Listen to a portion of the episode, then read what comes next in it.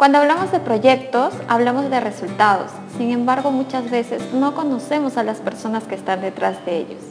Hoy vamos a compartir con Melody, ingeniera industrial e informática y vicepresidente en membresía del PMI Capítulo Lima. Ella nos va a contar su experiencia y cómo ella observa el mundo de los proyectos desde su propia perspectiva.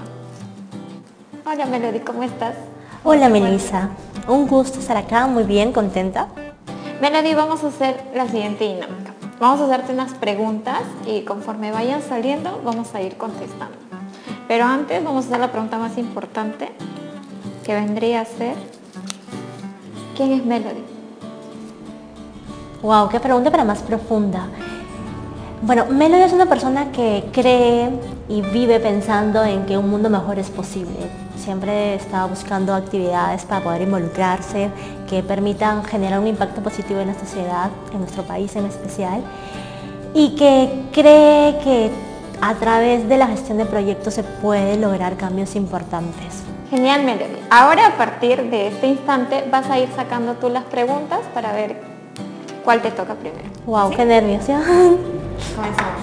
A ver, comencemos. Esta del centro.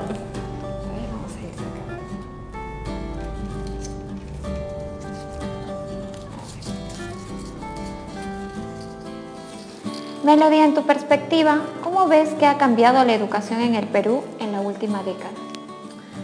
Bueno, en estos últimos años lo que se ha visto es un cambio de acompañar a los estudiantes a través de usos metodológicos. Ahora vemos que la tecnología está a disposición de los estudiantes para aprender de manera más interactiva. Antes buscar información era una tortura, tenías que ir a una biblioteca, eh, era bastante complicado. Ahora tenemos información disponible con un solo clic y creo que esta es una ventaja que los jóvenes de hoy deberían explotar básicamente para poder conocer más, para poder aprender qué es lo que se hace en otros contextos.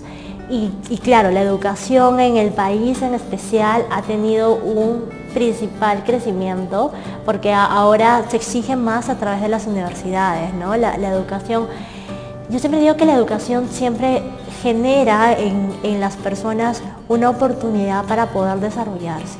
Una persona que, estudia, que tiene acceso a la educación, puede tener muchas mayores herramientas para ser más competitivo y esto le permite en, términos económicos poder generar una mayor solvencia familiar.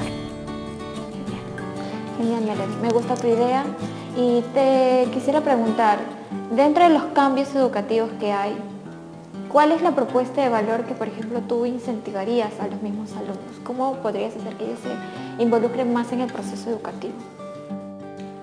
Bueno, he tenido la oportunidad de enseñar en, mi alma mater como tutor docente en la Universidad Tecnológica del Perú y una de las cosas que, que, vi de cara a cómo la universidad generó una transformación de procesos es siempre pensar en el alumno desde el punto de vista humano, ¿no? O sea, poder hacer y facilitar espacios para que ellos puedan seguir aprendiendo. Por ejemplo, una, uno de los experimentos que se hicieron dentro de, este entorno de cambios fue poder introducir olores que puedan generar mejor el aprendizaje o poder desarrollar aplicativos para facilitarle el trayecto y la vida de, buscar dónde es que tengo clases ahora, en el cuarto piso o en el sexto y en, qué lugar, en, porque tenemos muchas facultades, más que facultades diría pabellones, ¿no? Entonces, eh, creo que si la tecnología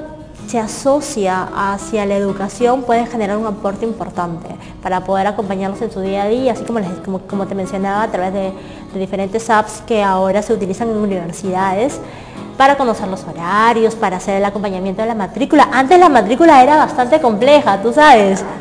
Sí, soy de la nacional y para mí era un caos. Yo sufrí algún, algún incidente en una matrícula, entonces tuve que ir a la, universidad para que me cierren el proceso de la matrícula, porque si no lo hacía dentro de ese mismo día perdía oportunidades de escoger mi horario. Pero ahora hay una gran apertura a través de usos tecnológicos para poder estar al tanto de tus horarios de matrícula, poder hacer el proceso en sí, inclusive poder hacer en todo caso una, alerta si es que algo no funcionase. ¿no? Eso me parece importante dentro de las, de las casas académicas, ¿no? dentro de las instituciones que, que vienen desarrollando diversos programas y que incluyen procesos de matrícula. Bueno, Melody, continuamos ahora con cuál va. Vamos a ver con este de acá. Siempre en medio.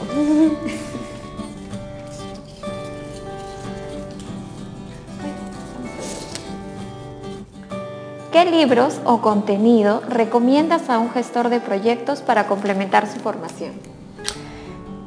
Qué interesante pregunta, porque como gestores de proyectos siempre estamos pensando en el lado técnico, siempre estamos pensando de repente en, cómo poder mejorar el proceso en sí, pero olvidamos algo muy valioso, que trabajamos con personas, trabajamos con personas que generan valor a la organización y poder entenderlas, poder tomar tiempo para poder generar a través de, la lectura un aprendizaje de personas, del ser humano, en mi experiencia es, es, una de las cosas más importantes que recomendaría. ¿no?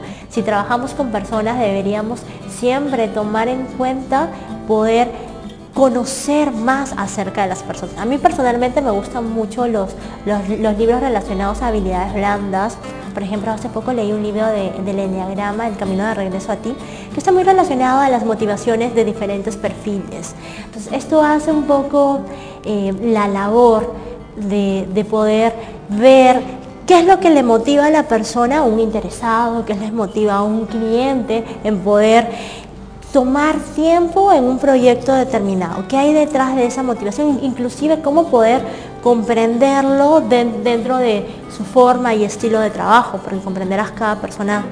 Tiene su manera de interactuar. Exacto, cada persona tiene una manera muy particular de, de interaccionar. Entonces me parece valioso e importante tomar tiempo en poder aprender siempre de habilidades blandas. ¿no? Yo recomendaría los, libros de Daniel Goleman, recomendaría también libros este, de David Fishman, del de Líder 360, libros que nos permitan ver la visibilidad del liderazgo como John Maxwell.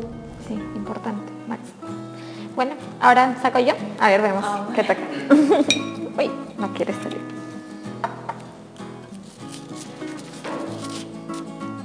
Ok, esta me gusta. ¿Cuáles han sido tus retos más difíciles en la gestión de proyectos y cómo los superaste? Wow, em, dentro de la gestión de proyectos siempre vas a tener un, un, proyecto con particularidades, ¿no? O sea, ningún proyecto es igual a otro. Cada proyecto tiene su propia esencia, su propia magia, diría yo. Y creo que uno de los proyectos más retadores, por lo menos en lo que va del año, fue un proyecto eh, para un servicio dentro de, una entidad de servicios financieros donde tuvimos que en corto tiempo, en 21 días útiles, poder generar un producto mínimo viable, entendiendo que teníamos algunos cambios normativos que podrían impactar dentro de, este proyecto. Entonces, esa sinergia entre la gestión de proyectos, con enfoque ágil y, también el, el, enfoque que se ha venido trabajando, que es el tradicional, y poder trabajar con más de 15 personas que dan perspectivas y que aportan directamente en la decisión como interesados claves y aparte un abanico de usuarios, que ha sido uno de los retos más desafiantes dentro de, dentro de este año, ¿no? Poder entender y comprender cuáles cuáles son las necesidades dentro de la organización en un entorno cambiante donde conviven estos dos enfoques. Muy interesante. Y si te tuvieras que llevar una lección de ese proyecto, ¿cuál sería?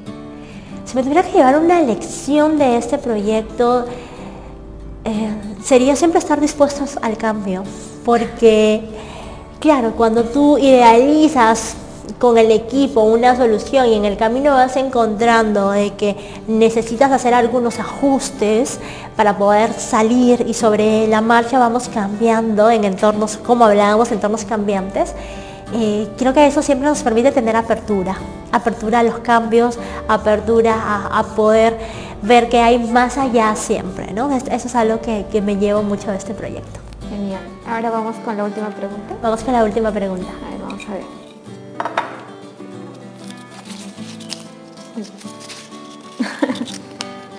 ¿Qué le dirías a las personas que piensan que las herramientas ágiles han reemplazado a las buenas prácticas de gestión de proyectos?